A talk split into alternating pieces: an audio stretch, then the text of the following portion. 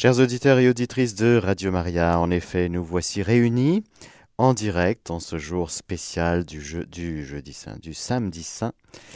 Et donc, euh, c'est un jour très spécial, catéchèse spéciale, parce que hum, ça passe tellement vite que liturgiquement, nous voilà déjà à la résurrection et on n'a pas eu le temps vraiment de se plonger dans ce grand mystère du samedi saint.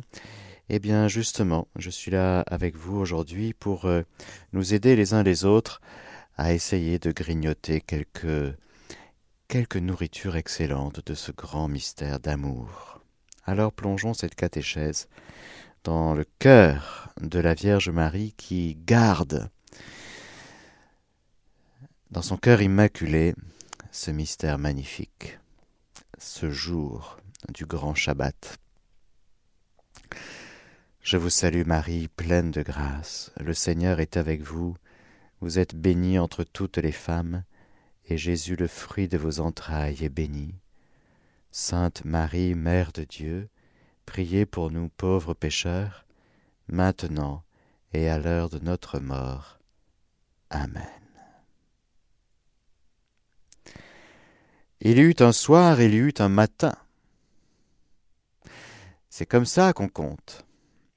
Il fallait vite déposer dans ce tombeau neuf le cadavre de Jésus parce que on allait changer de jour et le Shabbat allait commencer. Au coucher du soleil, nous entrons dans un jour nouveau, ce jour, ce grand Shabbat, ce samedi saint qui commence le vendredi soir. Après la passion, il y a la mort de Jésus, une vraie mort, c'est-à-dire la séparation de l'âme et du corps. Et l'Église nous enseigne que de par la sainteté, de par l'impeccabilité de Jésus et de par sa sainteté tout simplement, il est immaculé, son corps, cadavre, descendu de la croix, déposé dans le tombeau, n'a pas connu la corruption. Le troisième jour, il ressuscita d'entre les morts, car il est de coutume de dire qu'après trois jours la corruption arrive. Rappelez-vous Lazare, dont Marthe et Marie disaient Seigneur, ça fait déjà quatre jours, il sent déjà le processus de corruption est déjà enclenché. Nous ne rentrons pas dans les considérations scientifiques, nous sommes dans une considération euh, spirituelle et symbolique. Il y a de fait une corruption qui échappe à Jésus. Son corps, son cadavre est déposé dans ce tombeau. Et Jésus va vivre dans son âme humaine, eh bien, cette descente aux enfers, et non pas en enfer. Jésus ne descend pas en enfer, mais aux enfers. C'est un article du credo de notre foi catholique. Jésus-Christ est descendu aux enfers. Qu'est-ce que cela veut dire? Cela veut dire déjà que même si Jésus est vraiment mort, son âme subsiste. Pour reprendre une phrase de saint Thomas d'Aquin, et qu'on retrouve dans le catéchisme de l'Église catholique, subsiste dans le Verbe. Du fait qu'à la mort du Christ, l'âme a été séparée de la chair, la personne unique ne s'est pas trouvée divisée en deux personnes car le corps et l'âme du Christ ont existé au même titre dès le début, dans la personne du Verbe. Et dans la mort, quoique séparés l'un de l'autre, ils sont restés chacun avec la même et unique personne du Verbe.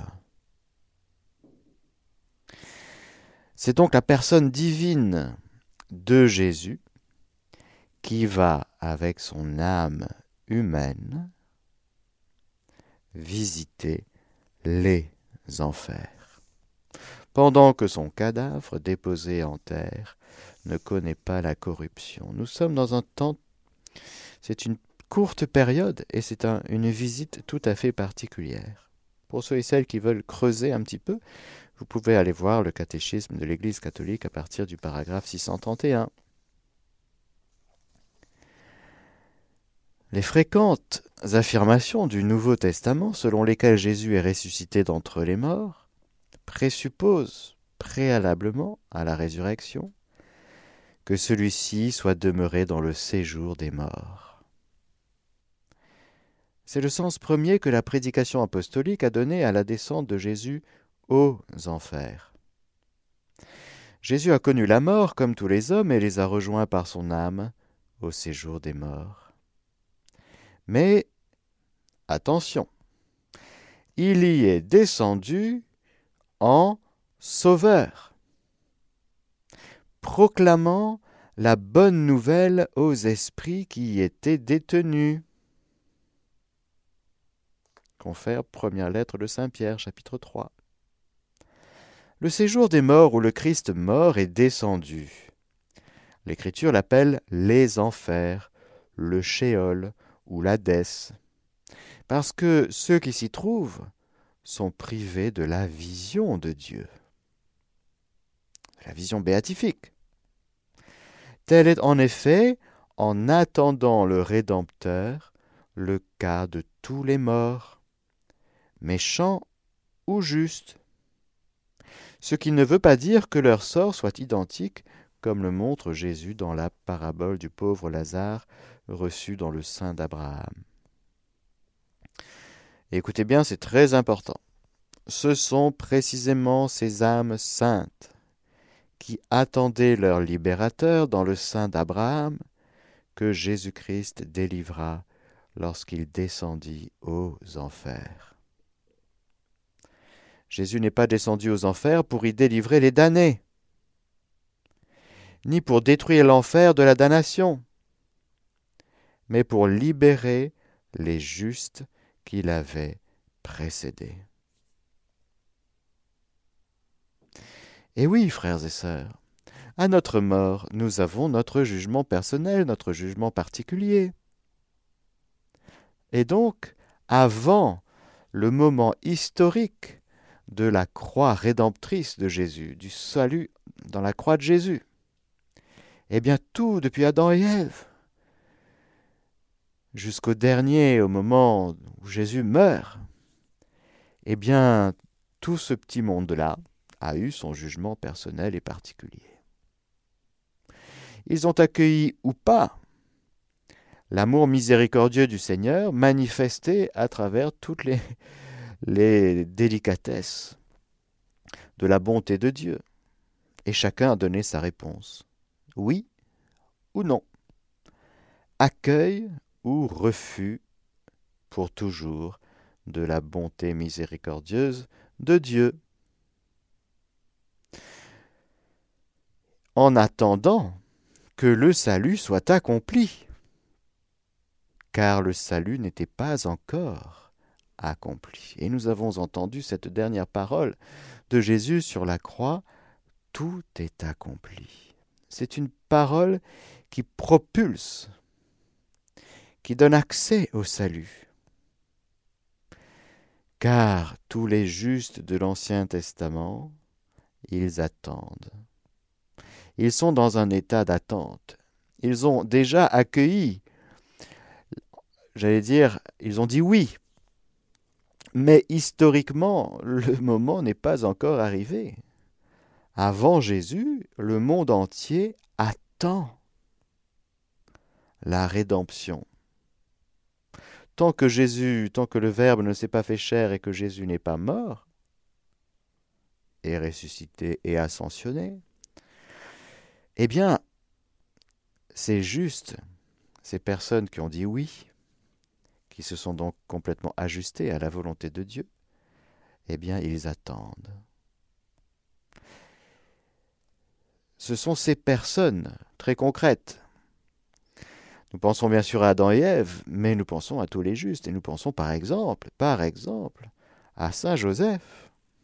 Et oui, Saint Joseph, quand il est mort, Eh bien, il fallait qu'il attende. Pas longtemps par rapport à Abraham, c'est vrai.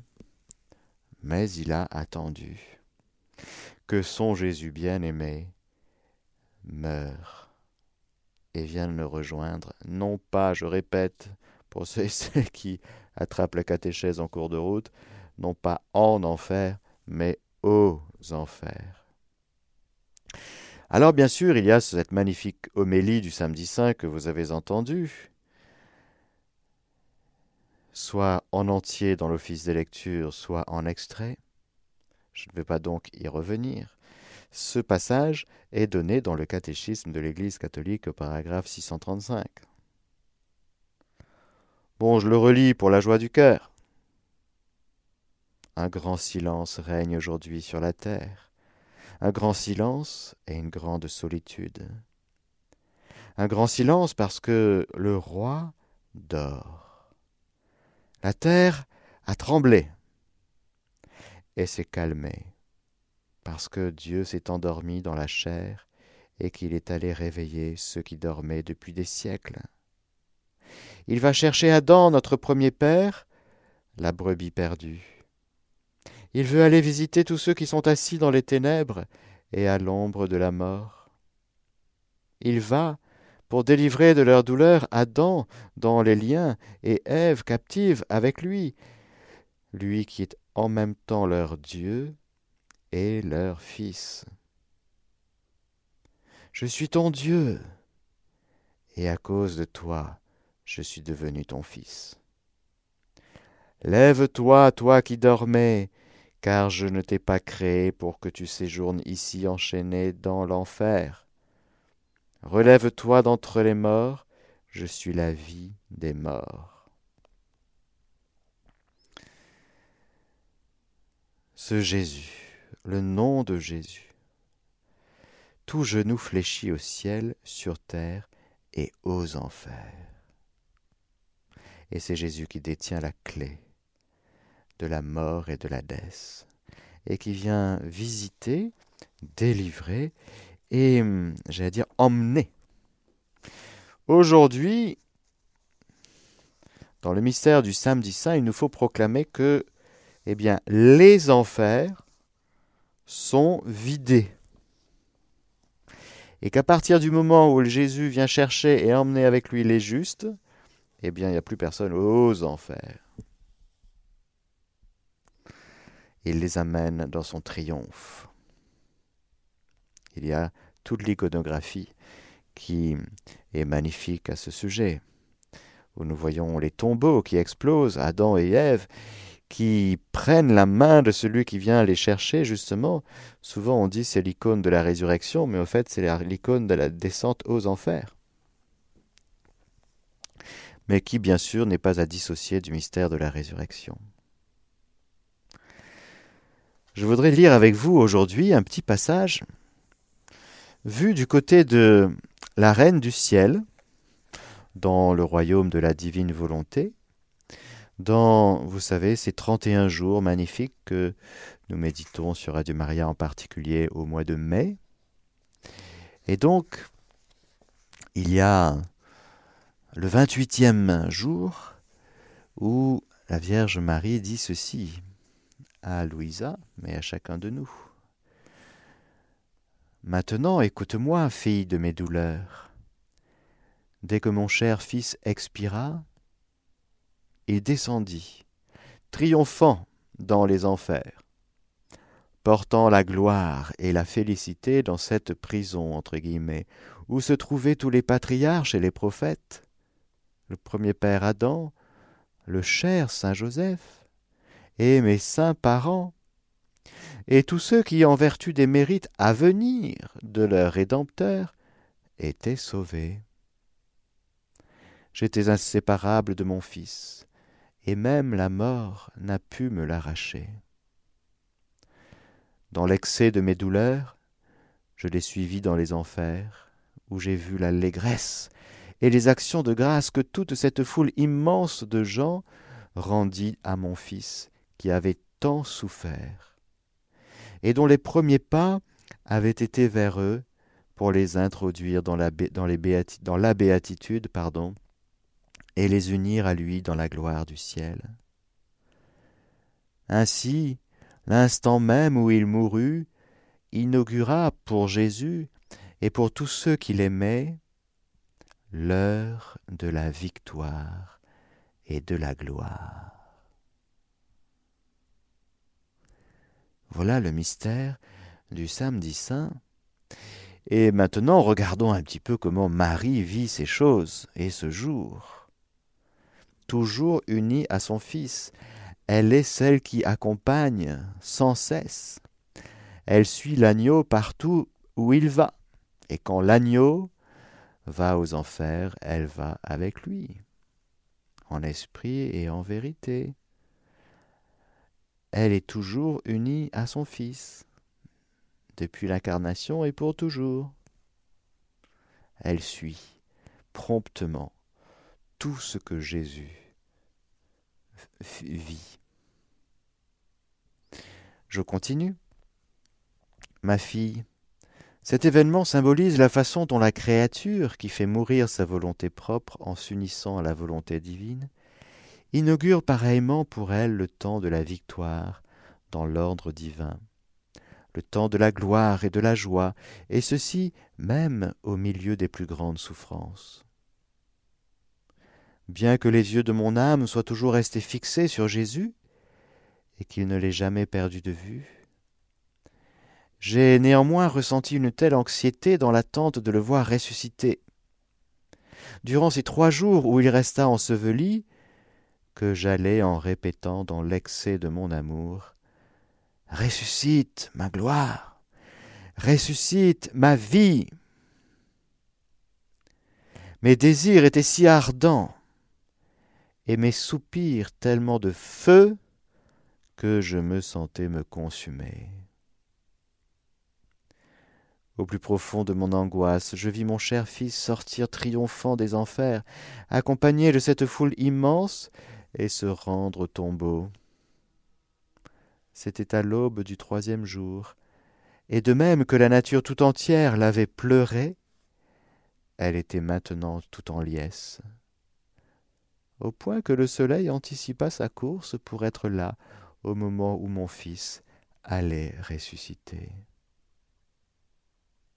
Mais oh, quelle merveille Avant même de ressusciter, Jésus fit voir à cette foule de gens sa très sainte humanité ensanglantée, couverte de plaies, défigurée, dans l'état où elle avait été réduite pour l'amour d'eux et de tous les hommes. Tous en furent émus et admirèrent les excès d'amour et le prodige inouï de la rédemption. Magnifique. Et tellement merci Marie de nous dire comment tu vivais les choses? Marie, elle vit les choses dans la foi, elle n'est pas dans la vision béatifique, et donc c'est comme créature qu'elle suit son Fils, le Fils de Dieu, qui décidément va très très vite. Quel bonheur pour le Fils de Dieu d'avoir une créature qui va au même rythme que lui, dans l'amour. Vous savez bien, frères et sœurs, qu'il y a une grande douleur dans l'arythmie. Quand il y en a un qui va vite dans l'amour, et puis il y en a d'autres, et que l'autre euh, est lent à croire, sans intelligence et lent à croire.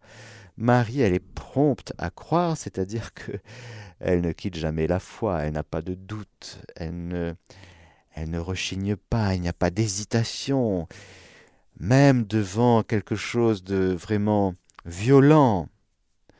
Que son fils soit crucifié, c'est si violent, frères et sœurs. Sa foi n'a pas trébuché.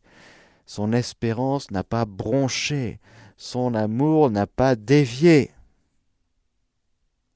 Au contraire, au contraire, elle a franchi des pas dans la foi, elle a franchi des pas dans l'espérance et dans son amour, dont nous sommes bénéficiaires, car Elle est notre mère dans la foi.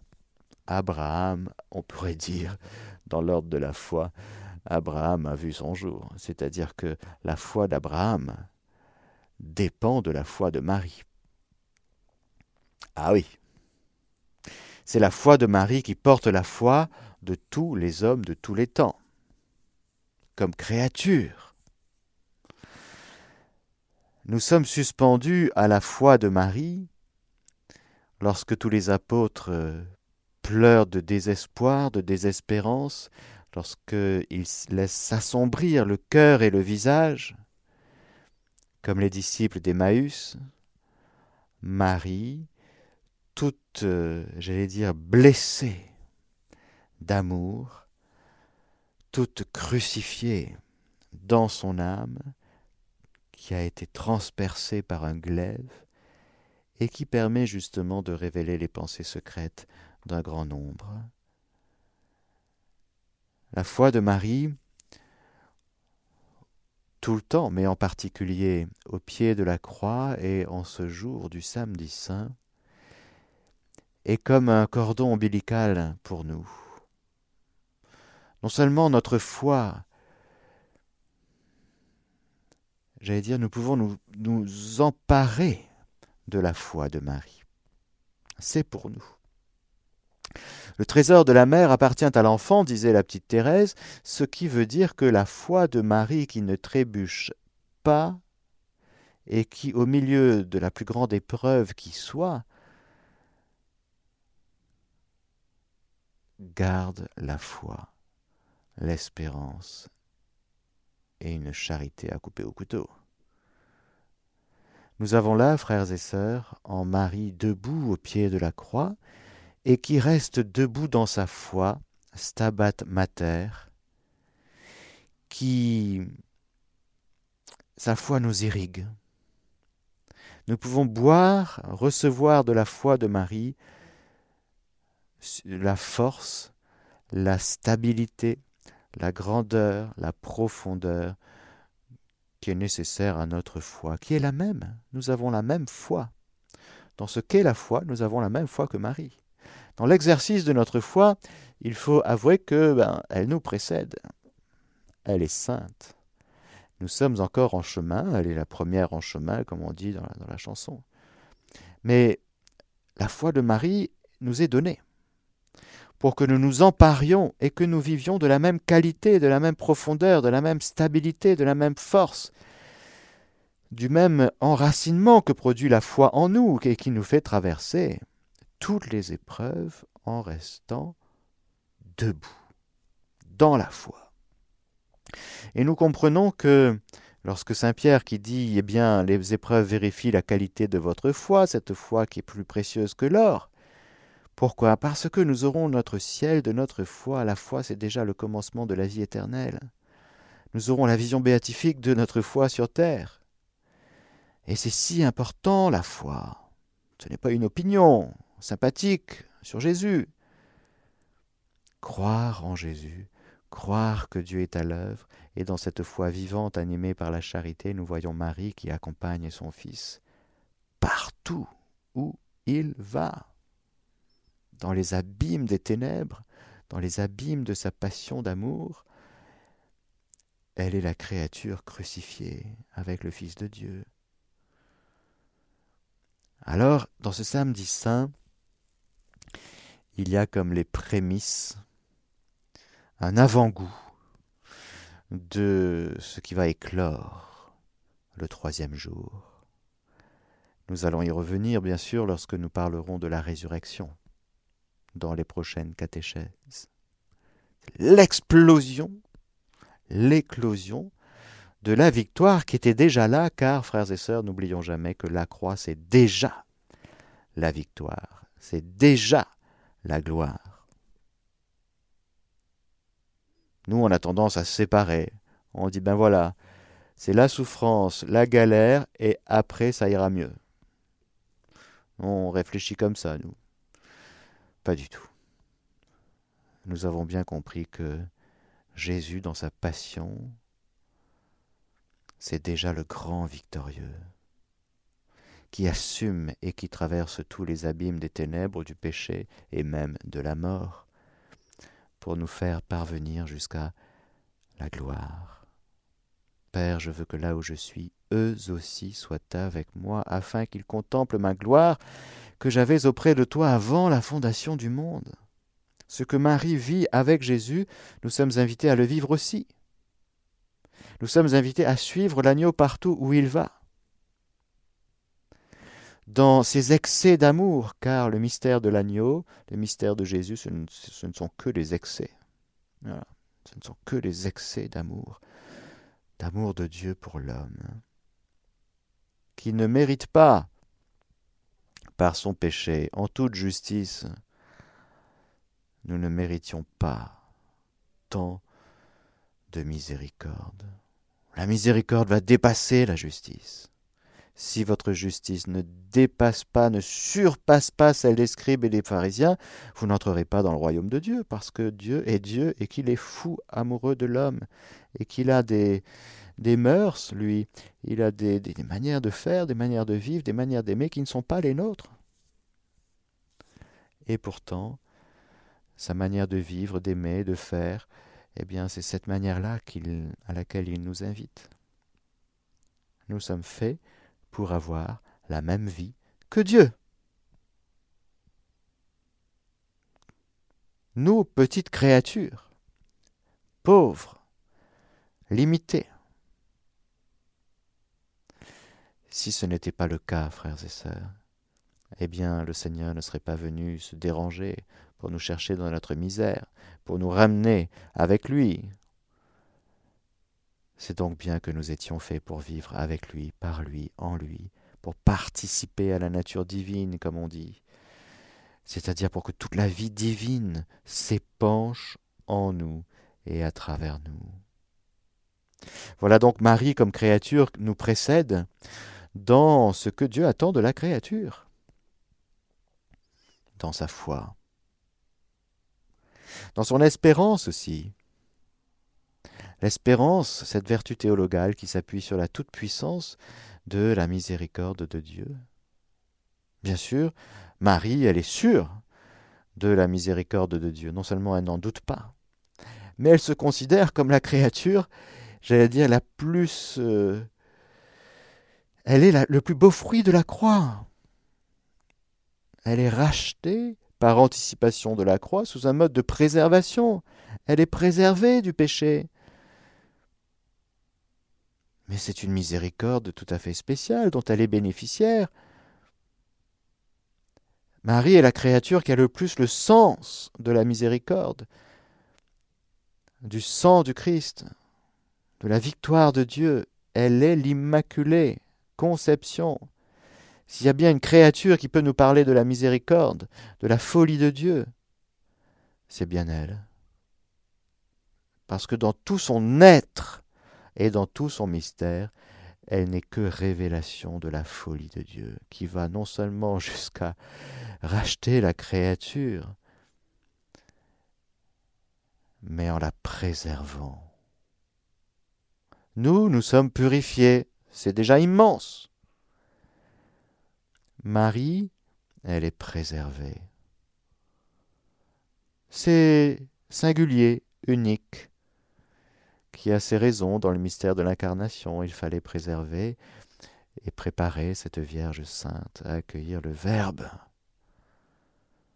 Mais merci Marie pour ton espérance qui vient cautériser toutes nos hésitations. Vous voyez, nous on est inquiets par rapport à l'avenir, nous Oh là là, on n'est même pas la miséricorde de Dieu par rapport à oui, mais est-ce qu'il va accepter ça? Est-ce qu'il va pardonner ça? Est-ce que c'est quand même pas terrible ma vie? C'est quand même pas terrible ce que j'ai fait. Donc on met facilement en doute la toute-puissance de la miséricorde de Dieu et on peut s'en éloigner. Et ceux qui vont en enfer, frères et sœurs, rejettent d'une manière définitive. C'est un refus obstiné et définitif de quoi? De l'amour miséricordieux du Seigneur. C'est pourquoi elle se tient aux portes de l'enfer pour comme un dernier secours aux mourants, ceux qui jouent avec le feu, ceux qui s'obstinent, ceux qui refusent l'amour de Dieu. Et c'est pourquoi il y a dans le Je vous salue Marie, priez pour nous maintenant et à l'heure de notre mort. Parce que elle est la mère de l'espérance. Elle est comme ce dernier secours, ce dernier recours auquel l'homme pécheur et mourant pourrait se rattraper, s'accrocher, parce que le bon Dieu, il se dit, ben, peut-être qu'avec le regard de ma mère, qu'avec son sourire, sa douceur, la dureté du cœur de l'homme va craquer, va céder.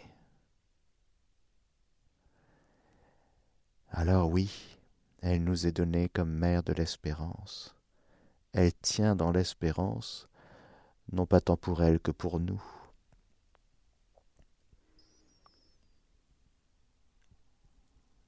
Elle est Marie au pied de la croix et en ce jour du samedi saint, eh bien, la reine de l'amour. Parce que je frapperai les, le berger et les brebis seront dispersés, si vous voulez. Et là, les disciples, ils sont pas fiers. Ils sont désunis. Ils sont désunis parce que quand le berger meurt, c'est la cata. Voilà, ils vivent ça comme la cata. Et donc, ils ont peut-être quelques reproches à se faire personnellement, et puis les uns les autres. Hein T'étais où? Il faudra, je pense, un temps de miséricorde. Pierre aura ce moment. Il a croisé le regard de Jésus dans la nuit du jeudi saint au vendredi saint. Il, a dû s'appuyer sur la présence de Marie qui ne l'a pas condamné. Ça a été un chemin pour Pierre de revenir. Nous le voyons même après la résurrection. Pierre, m'aimes-tu Quelle épreuve Et pour chacun des apôtres, et pour chacun de nous, frères et sœurs, la croix de Jésus est scandale pour les Juifs, folie pour les païens. Donc tout ce qu'il y a de juif en nous, c'est un scandale. Tout ce qu'il y a de païen en nous, c'est une folie. Pour accéder à la puissance et à la sagesse qu'est la croix, il nous faut un coup de pouce non seulement du Saint-Esprit, mais de la mère, de Marie. Sinon, la croix, je vais vous dire, personne n'en veut. Ça fait fuir. Mais avec Marie, elle nous fait revenir et demeurer dans l'amour pour que justement nous découvrions dans la croix, dans tout le mystère du Christ, eh bien que c'est que de l'amour. Elle demeure dans l'amour, et en demeurant dans l'amour, elle nous fait revenir. Demeurant en elle-même, dit la sagesse, elle renouvelle l'univers. Marie demeure en elle-même. Elle n'est pas éparpillée, elle n'est pas dispersée, elle n'est pas euh, tentée par de, penser à autre chose qu'à son fils. Que, que voulez-vous? Qu'elle aille regarder la télé? Heureusement qu'il n'y avait pas de télé à l'époque. Que voulez-vous qu'elle fasse? Qu'elle aille regarder un peu les journaux? Qu'est-ce qu'ils disent les journaux sur l'événement en question? Aucun intérêt. Marie demeure en elle-même et elle renouvelle l'univers. Et elle nous attire, elle nous attire à elle. Et en demeurant en elle, eh bien, elle nous donne accès. Elle nous donne accès à tout le mystère de Dieu. Alors merci Marie. Merci Marie de nous garder, de nous attirer, de nous prendre par la main pour nous emmener là où tu es toi, c'est-à-dire en Dieu. Voilà, chers amis auditeurs, je voudrais aussi terminer par une petite lecture du livre du ciel, du tome 12, non, du tome 24, voilà, euh, du 12 avril 1928, et je terminerai par là avant l'office de la Mère de Dieu. C'est Louisa qui faisait sa ronde dans le divin fiat, qui a j'accompagnais, dit-elle, mon doux Jésus dans les douleurs de sa passion. Je le suivais jusqu'au calvaire. Mon pauvre esprit s'arrêta pour penser aux atroces souffrances de Jésus sur la croix. Jésus se manifesta en moi et il me dit Ma fille, le calvaire est le nouveau paradis terrestre, où l'humanité retrouve ce qu'elle avait perdu en se retirant de ma volonté. Au paradis, l'homme a perdu la grâce. Sur le calvaire, il l'acquiert. Au paradis, le ciel lui a été fermé. Il a perdu son bonheur, et il s'est rendu l'esclave de l'ennemi infernal. Ici, dans le nouveau paradis, le ciel lui est ouvert à nouveau. Il retrouve la paix et le bonheur perdu. Le démon est enchaîné, alors que l'homme est délivré de son esclavage. Au paradis, le soleil du divin fiat s'est assombri, et il a fait toujours nuit pour l'homme. Ceci est le symbole du soleil qui s'est retiré de la face de la terre durant les trois heures de ma terrible agonie sur la croix. Il était incapable de soutenir le tourment de son Créateur. Ce tourment était causé par la volonté humaine qui, avec une grande perfidie, avait réduit mon humanité à cet état. Horrifié, le soleil s'est retiré. Lorsque j'eus poussé mon dernier soupir, il apparut de nouveau et poursuivit sa course de lumière. De la même manière, le soleil de mon fiat, mes souffrances, ma mort, rappelèrent le soleil de ma volonté pour régner sur les créatures. C'est pourquoi le calvaire forma l'aube qui rappela le soleil de mon éternelle volonté afin qu'elle brille de nouveau au milieu des créatures. L'aube veut dire la certitude que le soleil va se lever. De la même manière, l'aube que j'ai formée sur le calvaire assure, bien que deux mille ans soient passés, qu'elle rappellera le soleil de ma volonté pour régner à nouveau parmi les créatures. Au paradis, les créatures ont vaincu mon amour. Ici, c'est lui qui triomphe et conquiert les créatures. Dans le premier paradis, l'homme reçoit la condamnation à mort de son âme et de son corps. Dans le second paradis, il est relevé de sa condamnation. Et la résurrection des corps est reconfirmée par la résurrection de mon humanité.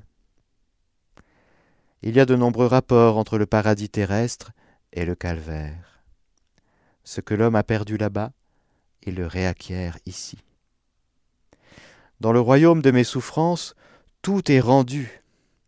L'honneur et la gloire de la pauvre créature sont reconfirmés par mes souffrances et par ma mort. En se retirant de ma volonté, L'homme a formé le royaume de ses maux, M-A-U-X, de ses faiblesses, de ses passions et de ses misères. J'ai voulu venir sur terre, j'ai voulu tellement souffrir. J'ai permis que mon humanité soit lacérée, ma chair déchirée, qu'elle ne soit qu'une plaie. Et j'ai même voulu mourir pour former par mes nombreuses souffrances et ma mort le royaume opposé aux nombreux mots que la créature avait formés pour elle-même. Un royaume n'est pas formé par un seul acte, mais est formé par de nombreux actes qui se succèdent. Plus il y a d'actes, plus le royaume devient grand et glorieux. C'est pourquoi ma mort était nécessaire à mon amour. Par ma mort je devais donner le baiser de vie aux créatures. Par mes nombreuses plaies, je devais laisser sortir tous les biens, afin de former le royaume des biens pour les créatures. Ainsi mes plaies sont les sources d'où jaillissent des biens. Ma mort est une source de vie jaillissante pour toutes les créatures.